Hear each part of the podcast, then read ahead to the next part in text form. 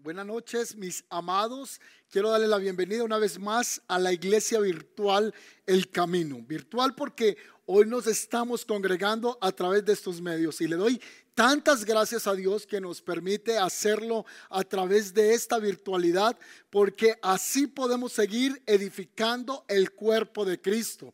El Señor nos llamó a ser edificadores y en este tiempo estamos edificando en el fundamento que es Cristo y vamos a continuar haciéndolo. El Señor nos ha dicho hasta lo último de la tierra y seguiremos predicando este Evangelio hasta lo último de la tierra usando los medios virtuales, las plataformas virtuales y viendo miles de personas llegar a través de la tecnología a Cristo. Porque eso es lo que está pasando en este momento. Miles están conociendo del Señor a través de la internet. ¿Y qué decir de la congregación que Dios nos ha permitido pastorear? Es una iglesia que está continuamente creciendo, que no ha parado de crecer y que está más conectada que nunca. Ahora yo puedo decir, el púlpito o mi altar no está en una bodega. El altar ahora está a nivel global porque muchos están conectando de diferentes lugares de Latinoamérica para recibir la palabra de Dios pero puntualmente edificando esas ovejas que el Señor nos ha entregado. Aquí y nos hemos relacionado, nos hemos conocido. No queremos desprendernos, desconectarnos de seguir en ese proceso de edificación. Y hoy tengo un mensaje muy especial, muy importante, y vamos a seguir llevando esa línea de pensamiento que hemos venido trayendo a través de cada mensaje. Y hoy quiero hablar en una primera etapa acerca de la unción del Señor, la unción de Cristo sobre nosotros.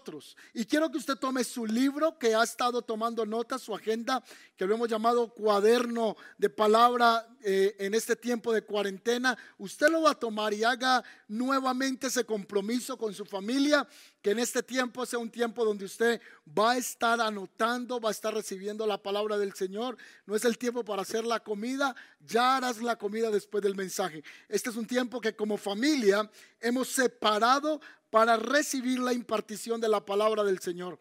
Vamos a orar, vamos a pedirle al Señor que Él traiga un fresco, traiga una palabra que viene de su corazón y que pueda terminar como beneficio para nuestro espíritu el sustento y el alimento espiritual que Él ha prometido que será para nosotros. Así que levante sus manos ahí donde está como familia y digan conmigo, Señor Jesús, esta noche te pedimos que seas tú hablando a nuestro corazón, que tu espíritu nos unja, nos llene, que al finalizar esta enseñanza venga mayor hambre, mayor anhelo por buscar tu presencia. Queremos, Señor, ser impactados, queremos ser llenados por tu Espíritu Santo. Y te pedimos, Señor, que una vez finalizado este tema, algo se haya movido en nuestro ser interior para poder tener más anhelo de ti en el nombre de Jesús. Y toda la iglesia dice un fuerte amén. Quiero compartir un mensaje que he titulado El impacto de la unción en la vida de un hombre. Cuando un hombre está ungido por Dios, cuando una mujer está ungida por Dios, su vida comienza a hacer un impacto a todo lo que a él o a ella lo rodea. Un hombre o una mujer que estén ungidos por Dios no pueden pasar desapercibidos. Y más en esta temporada que estamos enfrentando, una temporada de noticias globales en la economía fuerte, una temporada de noticias no de mucha esperanza, pero cuando el mundo no tiene esperanza, aquellos y aquellas que han sido ungidos por el Espíritu Santo, esos serán sustentados por el Señor. Hace unos días compartí un mensaje donde enseñaba que yo soy creado por Dios, que fui creado y provengo de Él, pero que también soy sustentado por el Señor. Así que en este tiempo de manera imperativa, de manera urgente, necesitamos cada vez más ser llenos del Espíritu Santo y ser ungidos. Si usted cree esta palabra, por lo menos dígame amén ahí en sala, porque creo que quienes harán la diferencia, quienes podrán salir en medio de la adversidad, en medio de la angustia, son aquellos que están ungidos por el Espíritu Santo. Y yo encuentro ese hilo conductor de pensamiento desde el antiguo pacto y ahora es manifestado en el Nuevo Testamento, cuando el Espíritu Santo viene y unge la iglesia. El mismo Jesús dijo, no hagan nada sin antes ser llenos del Espíritu Santo. Y vamos a hablar hoy en primera instancia de la unción en la vida de un creyente. Ahora, ¿qué es unción? Anote allí si usted está tomando nota. ¿Qué es unción? La palabra unción significa o habla de la manifestación y las evidencias del poder y la llenura del Espíritu Santo en mí. Un hombre o una mujer que está lleno del Espíritu Santo, ya le he dicho que su entorno comenzará a notarlo, porque lo que hay en él comenzará a manifestarse, comenzará a mostrarse. Y Dios hoy más que nunca está llamando a la iglesia a ser ungida por su espíritu, a ser llena por su presencia. Y tenemos que comenzar a buscar la llenura tenemos que comenzar a anhelar la presencia del Espíritu Santo en nosotros. Esta noche vamos a estar enfocados diciéndole al Señor, unge mi vida. Haz que mi copa rebose de unción. Haz que mi copa rebose del Espíritu Santo. Y que al finalizar aún esta palabra la gente comience a caer bajo el fuego del Espíritu Santo. Otros hablando en lenguas allí en casa. Porque hoy vamos a ver esa manifestación del Espíritu Santo sobre nosotros. Ahora, ¿qué es unción? La unción les decía que es la manifestación, que es la evidencia del Espíritu Santo. Pero muchos hemos malinterpretado o no hemos comprendido cuáles son los propósitos de esa unción. Yo crecí en un contexto donde había mucha jerarquía en medio de las iglesias. Es decir, muchos creían que tenían la franquicia del Espíritu Santo o que el Espíritu Santo solo podía ungir a algunos hombres o algunas mujeres, pero hoy la unción del Espíritu Santo quiere venir a derramarse sobre toda carne, sobre jóvenes, sobre niños. Es más, las personas que usted ha catalogado no dignas de ser ungidas son las que el Señor está levantando en este tiempo bajo un fuego del Espíritu Santo, de manera que nos está volando el entendimiento. Como alguien dijo, me voló la tapa ver cómo el Espíritu Santo puede llenar a otros. Eso le pasó a un apóstol en Hechos de los Apóstoles. Dice que él decía, no puedo entender cómo el Espíritu Santo viene sobre gentiles. Y de verdad, el Espíritu Santo quiere llenarte a ti en este día y que comiencen a manifestarse ese poder que hay sobre ti. Pero ¿cuál es el propósito de que el Espíritu Santo venga sobre un hombre, venga sobre una mujer? ¿Será mostrarse que es más ungido? ¿Será alardear del poder sobrenatural de Dios para tratar de levantar su egocentrismo, de levantarse, de sublevarse? No, hay un propósito claro, específico. Y lo encontramos en el Evangelio de San Lucas. Y vamos a leerlo, por favor. San Lucas capítulo 4, el versículo 18. Dice así. El Espíritu del Señor está sobre mí. ¿Quién está hablando en el pasaje? ¿De quién se está refiriendo? En el Antiguo Testamento se habla una palabra profética que sería cumplida en Cristo, en el Mesías. Y 700 años antes de Cristo se habló de esta profecía. Pero un día estando Jesús, estando el Mesías en el templo, se levantó en medio de los que estaban allí congregados, reunidos, tomó el rollo del profeta, lo abrió y comenzó a hablar acerca de este pasaje, mostrándose delante de ellos que él era el Cristo, que él era el Mesías y que había sido ungido por el Espíritu Santo con un propósito objetivo. Y vamos a ver ese propósito. El Espíritu del Señor está sobre mí, porque me ha ungido para anunciar el Evangelio a los pobres, me ha enviado para proclamar libertad a los cautivos y la recuperación de la vista a los ciegos, para poner en libertad a los oprimidos. En este pasaje yo encuentro cuál es el propósito de ser ungido por el Espíritu Santo. El Espíritu de Dios no viene en la vida de un hombre para ponerlo sobre otros como principal y que los demás tengan que rendirle culto a esa persona. No, señores, la unción, su propósito primordial es que ese hombre o esa mujer que fue ungida pueda servir como edificador y como constructor, colaborador en el cuerpo de Cristo. Y aquí nos enuncia alguno de esos trabajos de edificación. Dice que somos ungidos para anunciar el Evangelio a aquellos que no conocen del Señor, que somos ungidos para proclamar la libertad a los cautivos, esos que no conocen de Dios, que están cautivos en la depresión, el que está cautivo en su propio corazón, el que está cautivo por una amargura, el que tiene su alma presa, que tiene por años su corazón amargado, lleno de, de dolor, de falta de perdón, pues el Espíritu de Dios unge tu vida. El Espíritu de Dios unge mi vida para aquellos que están presos en esas cárceles sean libres y yo pudiera estar en este momento, estar compartiendo este mensaje, alguien me está viendo y dice, tú tienes razón. Aunque yo puedo caminar, aunque yo me puedo movilizar, yo puedo salir a la calle, aunque ahora es complicado, pero aunque yo puedo tener la oportunidad de salir y moverme, yo me siento como encapsulado, yo me siento encerrado, me siento en una cárcel espiritual. Antes de que ocurriese esta pandemia, yo recorría las calles, recorría las ciudades, aún pude viajar a otras naciones, pero sentía mi vida como encerrada. Pues aquellos que no han conocido del Señor pueden estar cautivos, quizá en un dolor.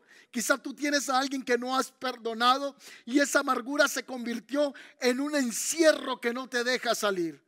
¿Qué te está robando a ti la paz? ¿Qué te está robando la tranquilidad? Y el Señor dice, pues este Evangelio viene para liberar a aquellos que están cautivos.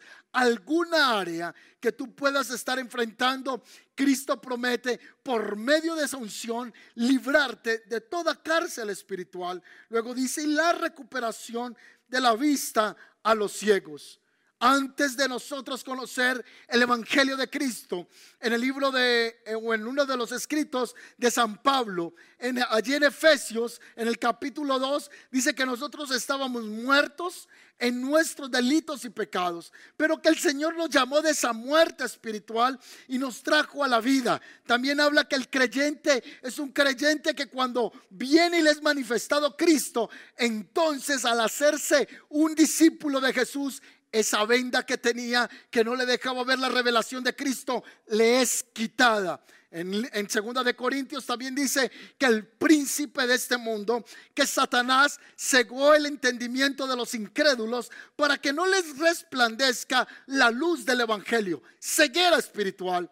Jesús confrontando al, clan religioso, al clan político de su época, diciéndoles acerca de que habían politizado la religión, la habían manipulado en muchas ocasiones, no haciendo de ella el uso adecuado, sino que estaban gobernando a muchos por medio de tradiciones. Jesús expresó lo siguiente, muchos de ustedes son ciegos que están tratando de guiar a otros ciegos que no tienen la revelación de quién es el Cristo, de quién es el Mesías. Y en esa tarea de usted tratar de guiar a un ciego, va a hacer que tanto usted como el que le sigue se vayan al mismo hoyo, porque un ciego no puede guiar a otro ciego. La unción de Cristo viene para romper la ceguera espiritual.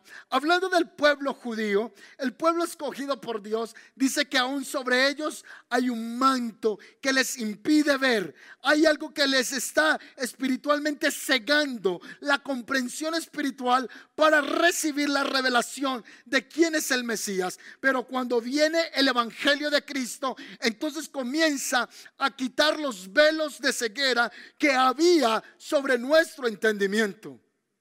Hoy nos pasa.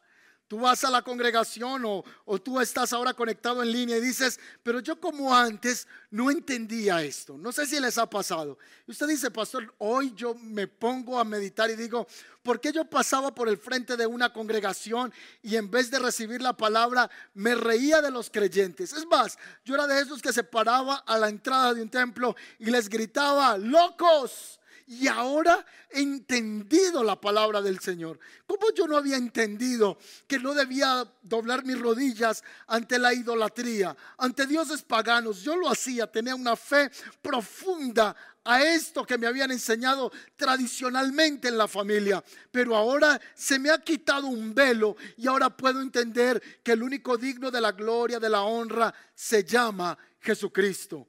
Esta es una buena noche para nosotros tener la revelación de Cristo en nosotros y va a venir es a través de la unción del santo. Ahora dice que cuando este evangelio es predicado, entonces los ciegos comienzan a ver a Cristo. Mientras yo enseño esta palabra, mientras yo predico, entonces tú estás escuchando el evangelio de poder y a medida que lo enseño, los velos comienzan a quitarse. Los velos comienzan a ser removidos de tu entendimiento. Y la luz de Cristo comienza a resplandecer en tus corazones. ¿Y sabe qué es eso? Que la unción del Santo ahora está entrando en tu vida. Es que la unción de Dios te está revelando a Cristo. La unción no viene solo para gritar. La unción no viene para tener movimientos bruscos, no más. No, señores, la unción no viene para solo emocionar.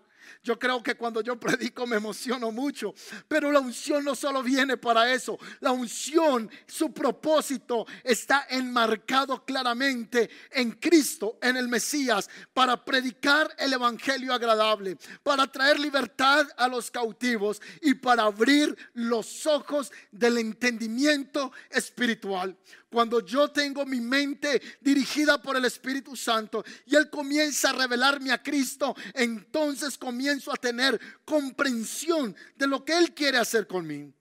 O Él quiere hacer con mi vida o quiere hacer con tu vida.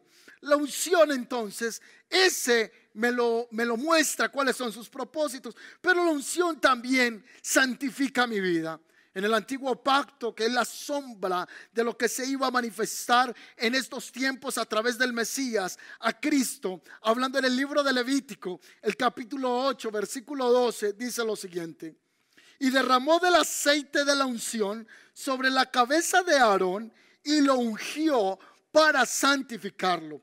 Todo el antiguo pacto, todo el Antiguo Testamento nos está hablando siempre de Cristo, nos está hablando del Mesías. Y hablando de la orden sacerdotal, había una práctica, había una consagración y era el derramamiento de aceite sobre hombres que Dios claramente había señalado para su servicio. Y el aceite era derramado sobre sus vidas y de esta manera se hablaba no solo de un separar de esa persona para hacer del servicio completo a Dios, sino que también en el libro de Levítico nos habla que ese derramamiento de esa unción venía para santificar a ese a quien se estaba ungiendo. La palabra santo en el Antiguo Testamento básicamente significa apartado para un uso específico. En este caso, Aarón estaba siendo apartado para el uso específico de la casa del Señor. Estaba siendo apartado para servirle al Señor. Entonces la unción me santifica. Pero no solo la unción me santifica, la unción me limpia. Oh, ¿cuántos quieren ser limpios? Eh, la unción de Dios viene sobre nosotros para limpiarnos. En Eclesiastés el capítulo 9, el versículo 8 dice lo siguiente, en todo tiempo sean blancos tus vestidos y nunca falte el ungüento el buen aceite, la unción sobre tu cabeza. Así que la unción me santifica, pero la unción también me limpia. La unción viene a nosotros con esos propósitos que yo le acabo de enunciar, pero también trae gozo en medio de la prueba. Aquel que ha sido ungido por el Espíritu Santo va a experimentar el gozo del Señor en medio de la prueba. ¿Cómo es que se puede experimentar paz? Yo creo que tú has hablado con personas que dicen, pero tú cómo estás tan tranquilo? No sé si les ha pasado. La gente te dice, pero en esta crisis yo te veo tranquilo.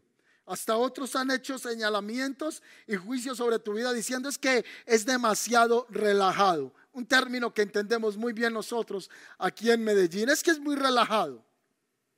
Es que no se preocupa por nada. Pero mi hermano, lo que está ocurriendo sobre tu vida es que la unción de Dios ha hecho que sobre ti venga una paz que sobrepasa todo entendimiento y toda razón humana, porque la unción trae gozo en medio de la prueba. Y mire lo que dice Salmo capítulo 23, versículo 5. Vamos a ver cómo la unción trae sobre nosotros paz en medio de la prueba, paz en medio de la dificultad. Y dice el Salmo 23, capítulo 5, aderezas mesa delante de mí en presencia de mis angustiadores, unges mi cabeza con aceite, mi copa está rebosando. Y el Salmo 45, 7 dice, has amado la justicia y aborrecido la maldad. Por tanto te ungió Dios, el Dios tuyo, con óleo de alegría más que a tus hermanos. Tú puedes experimentar gozo en medio de la prueba. No sé si usted recuerda también a un profeta que dijo, aunque falten los ganados, aunque la vid no produzca, con todo yo me alegraré y me gozaré en el Dios de mi salvación. Si algo tú no puedes perder en esta temporada, en este tiempo que estamos enfrentando, que nos ha tocado ver cara a cara, es el gozo del Señor. Y tenemos que asegurarnos de ser ungidos por el Espíritu de Dios, porque es el que hará que haya gozo constante en nuestras vidas. Muchos hoy andan en un acelere mayor frente a la depresión. Si en Colombia habían altos índices de depresión, de deseos de muchas personas morirse en, muchos contextos teniendo aquello que necesitaban, ¿cuánto más en este tiempo? O si a nivel global las personas estaban en mayor opresión hace unos meses antes de la manifestación de esta pandemia, ¿Cuánto más en este tiempo que no son tiempos fáciles? Pues es el momento en el que tú y yo necesitamos esa unción que viene del cielo, que nos da fortaleza, nos levanta, nos reanima. Y tú puedes decir en este día, el Señor ha sido bueno conmigo. Otros pueden decir, hasta aquí me ha traído el Señor. Otros pueden decir, Jehová es mi guerrero. Otros pueden decir, el Señor es mi pastor. Y sabe que hace que tú y yo podamos tener esa experiencia, esa vivencia de paz, de tranquilidad. Es que tú has sido ungido por el Espíritu Santo. Tú has sido ungido por Cristo. Y esa unción te está trayendo paz en medio de la tormenta. Es que esa paz te está trayendo una tranquilidad, como lo dije hace unos instantes, que sobrepasa el razonamiento humano. Ahora el propósito de la unción no solo es santificarnos, santificarnos, no solo es limpiarnos, no solo es que trae gozo en medio de la prueba o en medio de la adversidad, sino que la unción de Dios rompe yugos. Dígalo conmigo, la unción de Dios rompe yugos. No, dígalo más fuerte. Diga, la unción de Dios sobre mí rompe yugos. ¿Qué es un yugo? Es una atadura, algo que me liga algo. Por ejemplo, el yugo era puesto sobre los bueyes para ponerlos a arar la tierra. Y con un yugo de madera hacía que los dos estuviesen unidos para trabajar en conjunto. Y un buey no se podía despegar del otro, sino que se condensaba la fuerza para que el, el trabajo de arar la tierra fuese efectivo. Pues nosotros hemos entrado en yugos que no vienen de parte del Espíritu de Dios. De hecho, ningún yugo viene de parte del Espíritu de Dios, solo el yugo o la unión con Cristo. Ese es el único yugo que el Señor nos manda a tener. Pero quizá el yugo que tenemos, la atadura que tenemos, es una unión emocional que no hemos podido desprender. Quizá tú has estado en unos apegos afectivos y durante este tiempo de cuarentena has estado llorando y afligido porque dependes de alguien. O quizá tú has estado luchando con un hábito. Y este tiempo de cuarentena has hecho que esa atadura comience a crecer más en tu vida porque has tenido tiempo para rumear pensamientos, has tenido tiempo para permitirle al enemigo trabajar en tu mente, has tenido tiempos de ocio y ha hecho que esa práctica comience a crecer en ti. Será una dependencia una droga, será una dependencia o un pensamiento obsesivo que te está consumiendo el alma, que te está carcomiendo el corazón y te está llevando a una invalidez del alma, del espíritu y no te deja moverte con libertad, pues el Espíritu de Dios cuando viene la vida de alguien, entonces Él viene y pudre los yugos. Si en esta noche, mis amados, pedimos que el Espíritu de Dios nos unja, entonces los yugos, las ataduras se van a romper y no serán nada delante del Señor. Que a través de esta palabra y de la disposición y la fe que tú estás poniendo al Señor, va a venir libertad. Hay una mujer que me impacta mucho en los evangelios.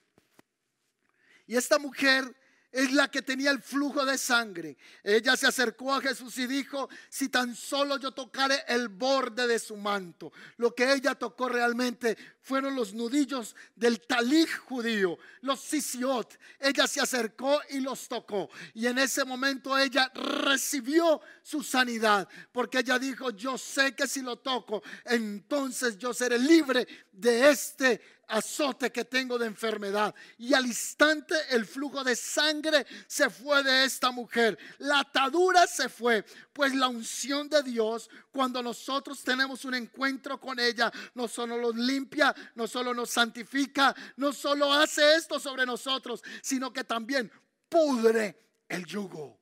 Esta es una noche de libertad. Esta es una noche donde vas a ir a dormir en paz. Vas a ir a dormir libre de esas ataduras. Si sientes cadenas espirituales sobre ti. Sientes que estás luchando con el insomnio. Sientes que estás teniendo en las noches ataques del enemigo. Si usted de los que se acuesta y dice, yo siento presencias raras en mi casa, pastor. En muchas ocasiones siento como que algo se me posa en mi pecho. O estoy en casa y siento como que alguien me está mirando. Y estoy siendo invadido de terror, de miedo. Y siento que esto me está llevando a un declive emocional y me está desgastando de manera impresionante. Pues esta noche te tengo buenas noticias. La unción pudre los yugos. ¿Cuántos creen eso? Dígalo más fuerte. ¿Cuántos creen eso? Dígame en amén. El Espíritu del Señor vendrá a romper esos yugos. Hay, hay, algo muy familiar aquí en nuestra tierra, en Medellín, y también lo hemos escuchado en diferentes departamentos de Colombia, y es esas personas que dicen que hacen trabajos de limpieza del aura, y te dicen, te vamos a romper esa aflicción que tiene te vamos a romper esa dependencia emocional, vamos a romper esa atadura. No, mis señores, pero no va a ser de esa manera. Hoy yo les estoy hablando de una unción que sobrepasa todo entendimiento, que sobrepasa toda comprensión humana y el Espíritu Santo te va a llenar y eso con lo que has estado lidiando por años, pues el Señor lo va a romper ahora mismo en el nombre poderoso de Jesús. Quiero hablarles de un personaje en el antiguo pacto para hacer una línea y volver nuevamente a la revelación en Cristo. La palabra del Señor nos habla de un hombre que fue lleno del Espíritu Santo por momentos, porque recuerde que el Espíritu venía por temporadas en el antiguo pacto. quiero hablarles de Elías. Elías, su nombre significa Jehová es Dios. Es uno de los profetas más famosos del siglo 9 antes de Cristo en medio del pueblo de Israel y por su sobrenombre, que lo conocemos en las escrituras como Elías Tisbita, perdón. Se cree que nació en Tisbe, en las montañas de Galat, y por eso se menciona de esa manera en las sagradas escrituras. Y este hombre es un hombre poderoso, un hombre que manifestaba el poder de Dios. Y este hombre, la Biblia nos narra sanidades impresionantes, nos narra cómo el Espíritu de Dios venía y lo usaba de manera especial.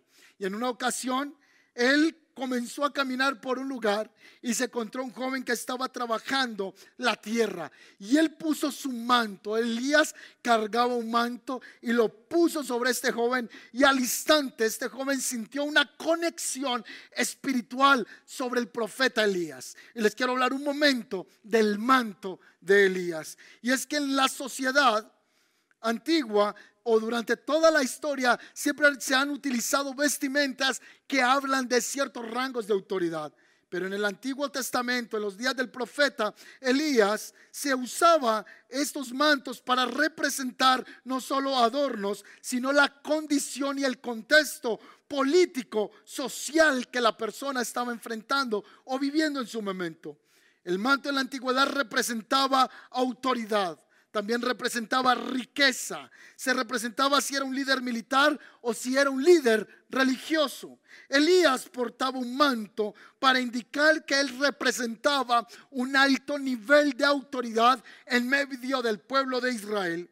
Y Elías fue ese hombre que confrontó el espíritu de Jezabel, al cual yo no quiero hablar en este momento, solamente quisiera mencionarlo de paso. Este hombre fue ungido porque confrontó al poder que tenía en sus días esta mujer gobernando por manipulación al pueblo de Israel y trabajando por medio de su esposo, el rey Acab. Introdujo la adoración eh, pagana al pueblo de Israel, introdujo la adoración a Baal, a Astarte, dioses ajenos delante del Señor. Así que este hombre dio una sentencia, entregó una proclama dirigida por Dios. Un día se levantó y dijo, aquí no llueve hasta que yo diga. Aquí no vuelve a caer una gota de agua hasta que yo dé la orden. ¿Por qué Elías hizo esto? Porque este hombre portaba un manto, un manto de autoridad, un manto de poder, y él iba a demostrarles que el Dios que él tenía era el Dios real. Esta mujer llamada Jezabel juntamente con su esposo Acab, le estaban diciendo a la nación de Israel que el que traía la lluvia, que el que traía la vegetación, el que traía la abundancia, el que hacía que sobre ellos hubiese finanzas, el que hacía que sobre ellos hubiese prosperidad, era Baal.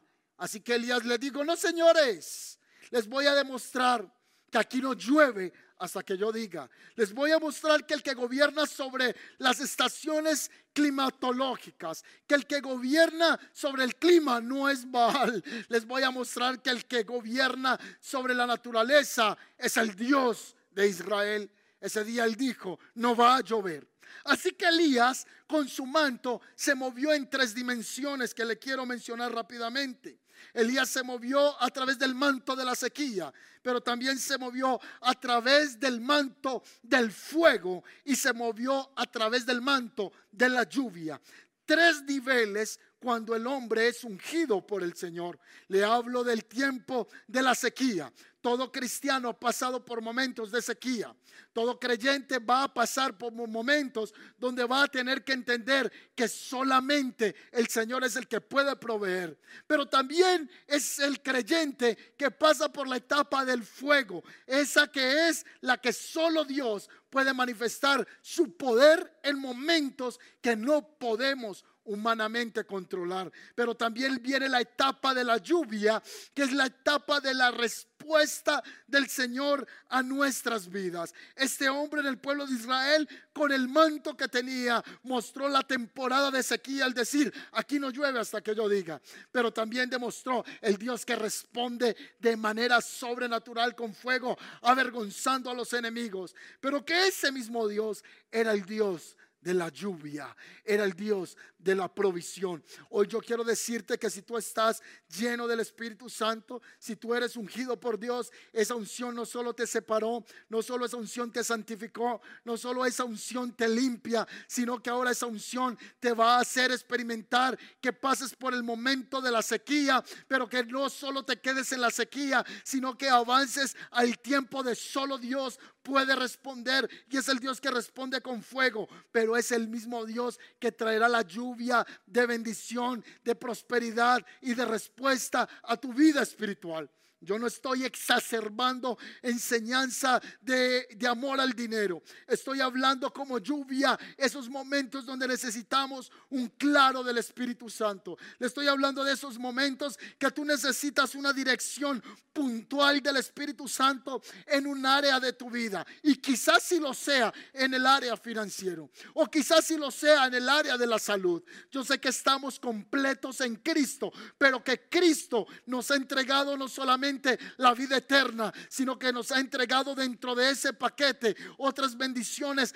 como la sanidad, como las respuestas. Dios viene en estos tiempos como lluvia sobre la tierra. ¿Cuántos dicen amén? Hay una iglesia ungida y esa iglesia ungida va a experimentar no solo pasar por el momento de la sequía y va a ver la mano de Dios como la vio Elías, aunque él estuvo en sequía o la nación pasó en sequía, él fue sustentado por una viuda, estuvo siendo sustentado por Dios. Así tú vas a ser sustentado por Dios en medio de la sequía. Y cuando necesite la manifestación del poder sobrenatural de Dios, él vendrá como respuesta, como lo vio Elías en Monte Carmelo. Pero no solo vio ese fuego avergonzando a sus enemigos, comenzó a ver la lluvia de respuesta después de tres años. Viene una lluvia de respuesta de Dios para tu vida que ha sido ungido por el Señor. Así que retorno nuevamente al momento en que él se encontró con un joven llamado Eliseo.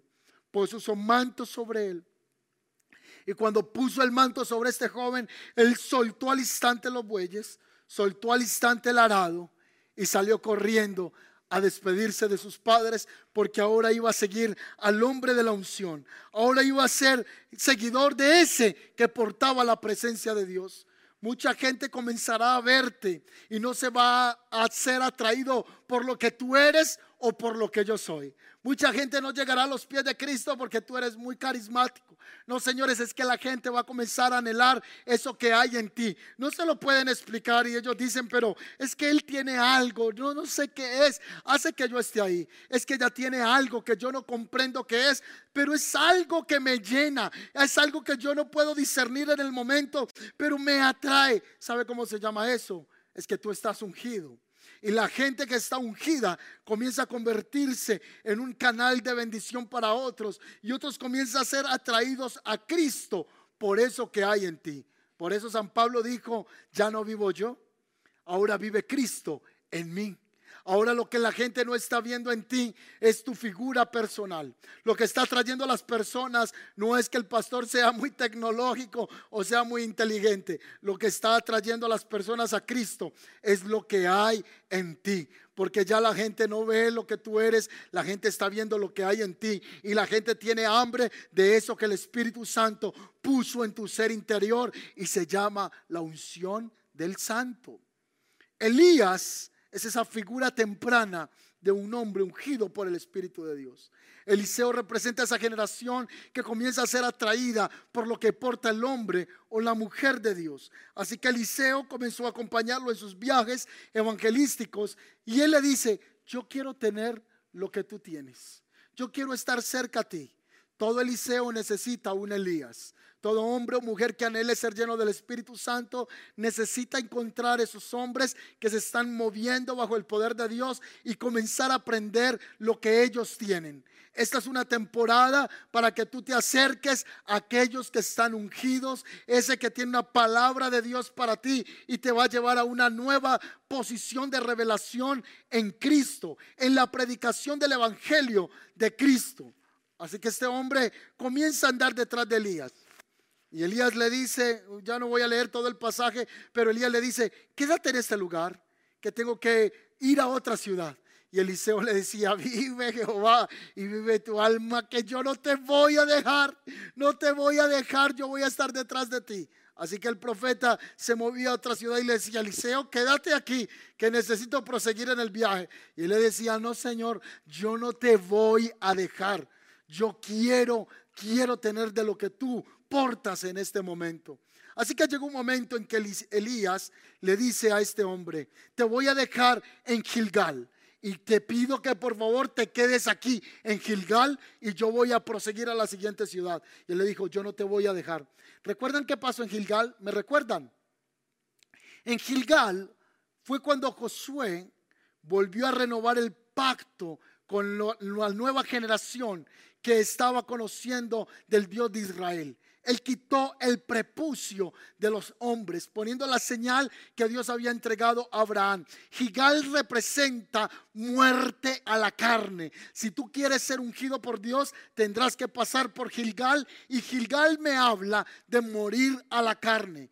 Por eso San Pablo dice, haced morir todo lo terrenal en vosotros. Hagan morir los deseos de la carne y comiencen a vivir por los deseos del Espíritu. Morir a la carne, me habla Gilgal. Así que él acompaña a Elías. Pero luego llega a un lugar que se llama Betel. Y él le dice, por favor, por favor, déjame avanzar, que voy a continuar en el viaje. Y él le dice, yo no te voy a dejar. Y lo acompañó a Betel.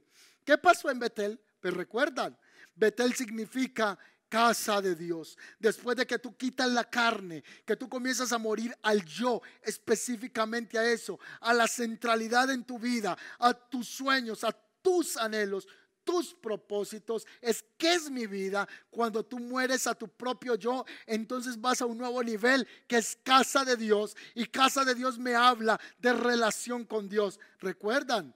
Cielos que se unen con tierra, escalera, ángeles que suban y bajan. Eso le pasó a un hombre, a Jacob, y en ese lugar él experimentó la presencia del Señor un lugar donde hay encuentro con el Espíritu Santo de Dios. Pero luego él le dice, ahora por favor déjame, porque voy a seguir avanzando, voy hacia Jericó. Y él le dijo, yo no te voy a dejar. Niveles de revelación en la vida del creyente. Primero le estuve hablando de Gilgal, morir a la carne. Le hablé de Betel, que es lugar de comunión con el Espíritu Santo. Jericó representa guerra espiritual. Jericó, ¿recuerdan? Las vueltas a la muralla, el grito, cae toda la muralla, habla de guerra espiritual. Pero Jericó también habla de la fe que vence. Este es un tiempo para tener una fe que vence. Por eso la palabra del Señor dice, y esta es la fe que vence al mundo. Esta es la fe que vence la adversidad. Este es un tiempo para levantar la fe en nuestras vidas. ¿Cuántos me dicen a eso? Amén. Y por último, el Jordán. Antes de llegar al Jordán, ocurre algo. El profeta le dice, mira a Eliseo, ya pasamos por Gilgal, muerte a la carne, ya pasamos por Betel, comunión con el Espíritu Santo, casa de Dios, eso es lo que el Señor ha estado haciendo en muchos hogares en esta cuarentena. Casa de Dios, lugares de conexión con el Señor.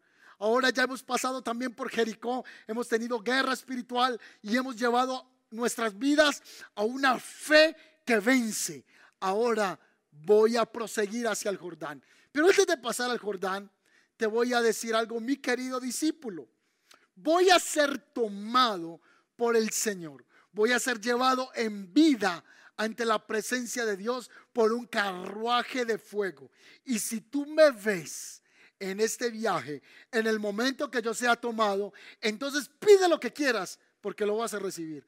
Y Eliseo dijo, wow, ¿puedo pedir lo que quiera? Le dijo, pide lo que quieres, no te será negado. Si tú pides en ese momento algo, va a descender sobre ti. Así que él pidió, yo voy a estar tan atento, voy a estar tan alerta que cuando tú seas tomado en ese carruaje de fuego, yo voy a anhelar la doble porción de lo que tú tienes. Si tú eres usado tan poderosamente, yo quiero la doble unción sobre mi vida, una doble porción de tu espíritu sobre mí. Ok, está bien. Ahora la tarea es que estés tan atento para cuando venga ese de repente, tú lo puedas recibir para que cuando venga ese momento inesperado, tú puedas estar tan apercibido que lo puedas comprender. Un paréntesis, le está hablando de una visitación del Espíritu Santo, le está hablando de algo parecido que vimos en Hechos, un de repente de Dios. Tienes que estar alerta para recibirlo. Y muchos se fueron de ese lugar y solo algunos fueron ungidos el día de Pentecostés. Esos que estaban alertas. Pero también recuerdo esas vírgenes que tenían las lámparas, que tenían que esperar al Mesías, a su novio que viniera y tenían que tener la lámpara preparada. Tenían que estar apercibidos. Así que este hombre está siendo una figura de ese que está percibido del momento en el que el Señor lo quiere visitar. Eliseo, el Señor me llevará pronto. ¿Qué quieres que haga por ti antes de que nos separemos?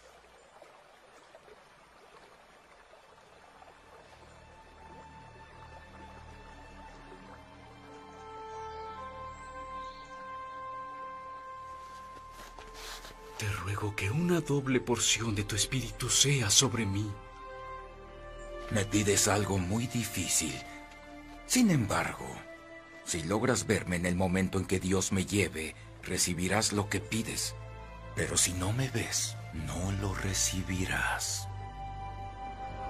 Y mientras iban caminando, Imagínense esto, por favor, pongan su mente creativa ahora mismo. Y si no tiene una mente muy creativa, pídale al Señor que se la dé ahora, que usted tenga un entendimiento de esto. Van caminando y va un carruaje de fuego. Pero ¿cómo es posible un carruaje, de fuego? Son los mismos ángeles de Dios recogiendo a un hombre en la tierra. Es el Uber celestial. Es el Uber que ha salido de la presencia de Dios. Perdóneme ser tan básico, utilizar ese término para poderme hacerme entender. Es el transporte del cielo. Es el transporte de los ángeles. Y van a trasladar un hombre de la tierra al cielo. Claro que Uber no le llega ni a los talones a esto. Es un carruaje a toda velocidad. Tecnología de punta jamás vista en la tierra. Jamás observada. Ni desde que se levantó a Elías hasta estos días y jamás lo habrá en esta tierra, en esa dimensión. Así que un carruaje levantó al hombre de Dios y Eliseo estuvo atento, apercibido y se quedó pasmado gritando, ¡Ah! ¿qué es esto, Señor mío? Yo quiero la doble unción. Y en ese momento Elías tomó su manto que representaba la unción, que representaba rango de autoridad, que ahora va a dejar e-, ese manto caer sobre Eliseo y en ese instante el manto lo deja posar sobre su discípulo. Así que el discípulo tomó el manto, lo levantó y cuando lo levantó pudo obtener lo que había pedido, la doble unción del Espíritu que había en Elías.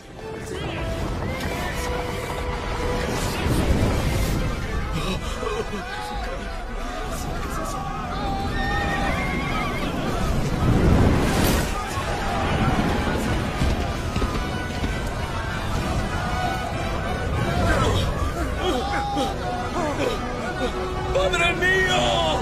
¡Carro de Israel y sus caballos!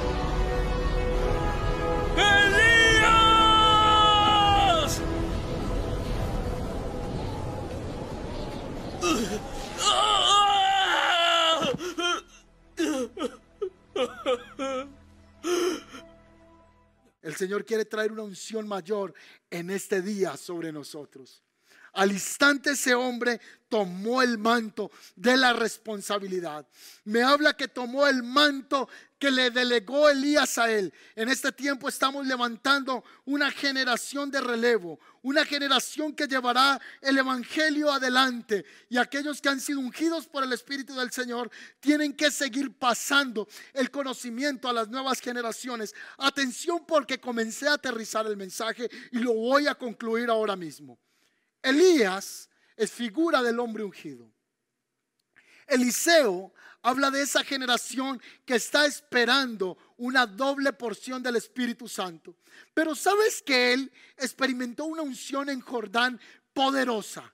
Porque en ese instante él tomó el manto y se acercó al Jordán. Me recuerda las cuatro etapas de la vida del creyente. La número uno, Gilgal, muerte al yo, muerte a la carne. La segunda, ¿cuál fue la que hablé? Betel, casa de Dios, adoración, intimidad con el Espíritu Santo. ¿Cuál fue la tercera que les hablé? ¿Me ayudan por favor? Jericó. Y Jericó está hablando de guerra espiritual o de la fe que vence. Y el último lugar me habla del Jordán. Y el Jordán habla de un nuevo nivel en el Espíritu. Habla de poseer la bendición que Dios tiene para nuestras vidas. Jordán habla de esto. Así que él tomó el manto y hizo esta expresión. Por el Dios de Elías. El Jordán se abrió en dos y él pasó en seco, representando una nueva generación que viene ungida por el Espíritu Santo.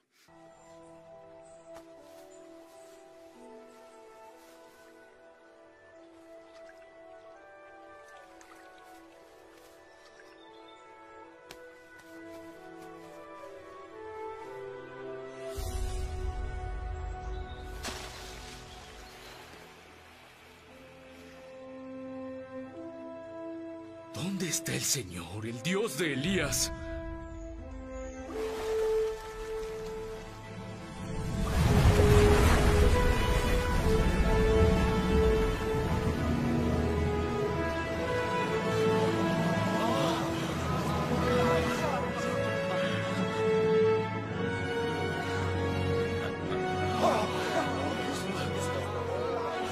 Eliseo viene. El espíritu de Elías reposa ahora sobre Eliseo.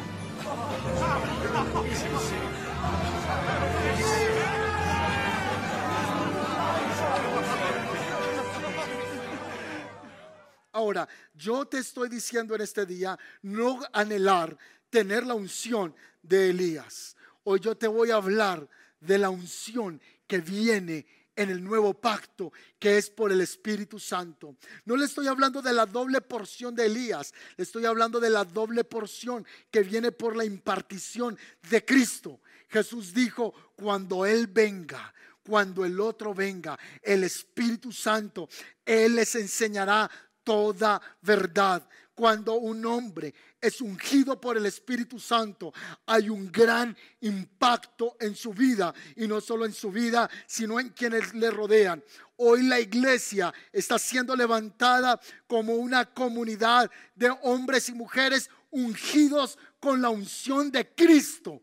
No ahora con la unción que posó sobre Elías, sino con una unción superior, la unción del Cristo resucitado entre los muertos. Y ese poder que operó en Cristo, resucitándole entre los muertos, es el poder que ahora actúa en la iglesia para despertarla para el avivamiento del último tiempo. El Espíritu Santo va a venir a llenarte hoy con poder y vas a experimentar la unción del Mesías. Y en los próximos días que vienen vendrá un hambre, vendrá un anhelo y un deseo por más del Espíritu Santo. Por favor, mis queridos, mis amados, pónganse sobre sus pies porque ahora viene un poder sobre ustedes cuando nunca han experimentado. Y quiero en este momento tener toda plena confianza en el Espíritu Santo. Que aunque yo no te estoy viendo físicamente, lo único que tengo son tres cámaras frente a mí y unas personas en producción. Yo creo que el Espíritu Santo puede venir con poder en tu sala. Ahora mismo tú vas a sentir el poder de Dios. Yo voy a pedir que levanten sus manos y comiencen a batirlas delante del Espíritu de Dios. Yo mencioné de la importancia de ser lleno del Espíritu Santo. Yo mencioné del impacto que trae cuando un hombre es ungido por Dios. Y hoy el Señor te va a ungir.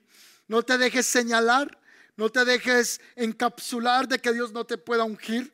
Si tienes pensamientos de que eres indigno, tranquilo que todos somos indignos. Somos dignos ahora por lo que Cristo hizo en la cruz del Calvario. Ven delante de Dios, ponte a cuentas con Él y dile, Señor, lléname de tu espíritu. Necesitamos ser una iglesia sobrenatural para los últimos tiempos. Necesitamos manifestar el poder sobrenatural y solo lo podremos hacer si somos ungidos por ti. Comienza a decirle, Espíritu Santo, lléname. Espíritu Santo, úngeme. Trae nuevo poder sobre mi vida, nueva revelación de quién eres tú para conmigo. Ahora yo pido al Espíritu Santo. Si usted está siendo obediente en casa, está levantando sus manos, ha cerrado sus ojos, no está haciendo la comida, sino que está concentrado ahora en este momento entonces yo pido que el Espíritu Santo comience a soplar en su casa. Ahora mismo comiencen a sentir una fresca brisa que llena tu casa, que llena tu habitación, en el nombre de Jesús. Y quizás tú mientras oras, el Señor te está hablando, es necesario ir a Gilgal, es necesario morir a la carne. O quizás Dios le está hablando a alguien, es tiempo ya que entres en comunión con mi espíritu, Betel, casa de Dios. O alguien Dios le está diciendo, traje esta palabra para que tengas una fe de Jericó, una fe que vence los obstáculos, una fe que vence la adversidad, una fe de guerra espiritual. Entonces a alguien también Dios le puede estar diciendo, hoy es el día que abro para ti el Jordán, hoy es el día que derramo sobre ti la bendición. O alguien está escuchando este mensaje y está comprendiendo que Dios lo ha pasado por tiempo de sequía y que en medio de la sequía, así como Elías Dios lo sustentó, así sustenta a la iglesia en este tiempo. Que quizá Dios le está hablando a alguien más y le está diciendo, estás esperando una respuesta imposible. Estás esperando que venga fuego del cielo y consuma delante de tus enemigos el sacrificio ajeno, pues yo lo puedo hacer Por eso dice la palabra en Hebreos, nada hay imposible para Dios. Para Dios no hay nada imposible, dice la palabra del Señor. En Hebreos dice, yo soy el mismo de ayer, hoy y siempre. Y en los evangelios dice, no hay nada imposible para Dios. ¿Acaso puede haber algo imposible? Pues vas a recibir esa respuesta en fuego ahora mismo. O quizá tú estás diciendo, Señor, manda tu lluvia. Pues el Señor va a mandar su lluvia en este momento y viene un derramar del Espíritu Santo. Vamos, dile, Señor, úngeme, Señor. Necesito, necesito ser ungido en este momento. Ahí yo veo por el Espíritu que muchos comienzan a caer bajo el fuego de Dios. Y profetizo ahora mismo que muchos comienzan a recibir el bautismo del Espíritu Santo. Otros comienzan a sentir como que viento golpea su rostro. Y no le estoy hablando de una experiencia momentánea. Estoy hablando de una evidencia que viene sobre ti ahora para que no olvides el día que el Espíritu Santo vino a ungirte. A muchos el Espíritu de Dios les está despertando nuevamente su espíritu.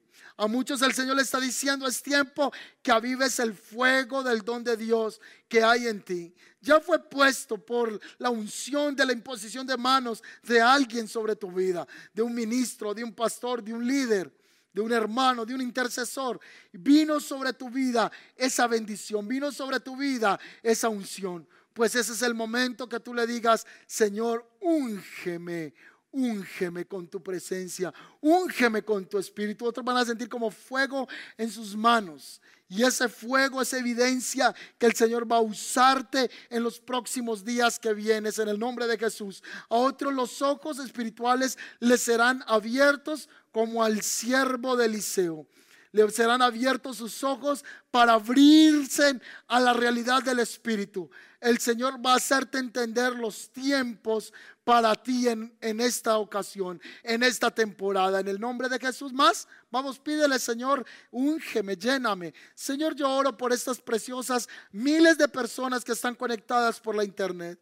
Cada persona que está viendo esta enseñanza, Señor, acerca de la unción. Esta enseñanza temprana, Señor, acerca de la unción. Oro, Padre Santo, que aunque esta palabra es puesta solo en una pequeña medida de revelación, queremos hacerla comprender en el ungido manifestado máximo que es Cristo. Y yo pido que ese Cristo ungido, ese Cristo sea derramado sobre ellos. Y oro, Señor, de lo que tú prometiste, de esa promesa del Espíritu Santo, sea tomada para la iglesia ahora y venga. Oro para que venga unción del Espíritu Santo. Oro para que tu iglesia sea ungida con poder ahora mismo en el nombre de Jesús. Vienen fuerzas para aquellos que no tenían fuerzas. Viene fuerzas para aquellos que no querían pasar de Gilgal, de morir a la carne. Vienen fuerzas para aquellos que se estaban resistiendo a una comunión con el Espíritu. Vienen fuerzas para aquellos que dicen que estaban sintiendo que su fe se estaba cayendo, se estaba cortando. Viene fe en el nombre de Jesús, una fe que puede vencer al mundo en el nombre poderoso de Cristo Jesús. Te doy gracias. Gracias Señor. Gracias Espíritu Santo. Amén y amén. Mis amados, cómo me alegra poder ser extensiva la palabra del Señor para ustedes. En este momento muchos están siendo tocados por el Espíritu de Dios. Hay lágrimas que están corriendo ahí mismo sobre la mejilla de muchos porque está comenzando a encenderse un nuevo fuego del Espíritu Santo y están sintiendo una necesidad de ser ungidos. Como pastor les digo, este tiempo necesitamos como nunca la llenura y la unción del Espíritu Santo para poder enfrentar todo lo que tenemos que vivir y yo creo que si lo vivimos con el Espíritu Santo, Él ya dijo que somos más que vencedores. No somos vencedores, somos más que vencedores en Cristo Jesús. Quiero hablarle a las personas que vinieron hoy por primera vez a esta conexión virtual. Yo quiero orar por ti, pero después de orar, quiero que dejes tus datos en este chat, porque queremos hacer contigo un proceso de acompañamiento. Queremos invitarte a la reunión del nuevo después de esta reunión. Queremos escucharte, queremos atenderte y queremos ayudarte a dar los primeros pasos en la vida cristiana. Pero antes de esto, yo quiero que tú repitas esta oración conmigo. Quizá tú dices, pastor, no, no traté de entender todo lo que hablabas. No importa si no entendiste todo. En este momento lo que sí puedes entender es que necesitas venir y poner tu vida en paz con el Señor. Y Él va a comenzar a hacer que comience a ser quitado el velo y comiences a entender lo que Él quiere hacer contigo. Y dile conmigo, Señor Jesús, hoy yo te pido perdón por mis pecados. Escribe mi nombre en el libro, en el libro de la vida. Dame vida eterna. Hoy reconozco que tú Jesucristo eres el Señor que te levantaste entre los muertos y estás sentado a la diestra de Dios Padre. Y también creo que vienes por segunda vez a la tierra y yo quiero estar preparado, yo quiero estar preparada para ese día. Dile, Señor, dame paz, Señor, dame de tu presencia. Y si tú realmente existes, pues yo te quiero conocer, revélate a mi vida. En el nombre de tu Hijo amado Jesucristo, te doy gracias, Señor. Amén y amén. Por favor, déjanos tus datos. Voy a poner una imagen a continuación donde va a haber un WhatsApp si quieres escribirnos ahora mismo. Nuestro equipo de contigo en casa, de Iglesia El Camino en casa, va a comunicarse contigo y va a hacerte seguimiento, oración, porque no queremos que te quedes a la deriva. Ahora, mis amados, de esta manera nos despedimos de este tiempo tan especial, tan ungido que hemos vivido en la presencia de Dios. Y les invito a tomar nuevamente esta palabra, retómela, vaya, estudiela y profundice en nuevo entendimiento que Dios quiera darle a través de ella. En el nombre del Señor les bendigo y que descansen y tengan un resto de fin de semana que se aproxima bendecido. Feliz noche.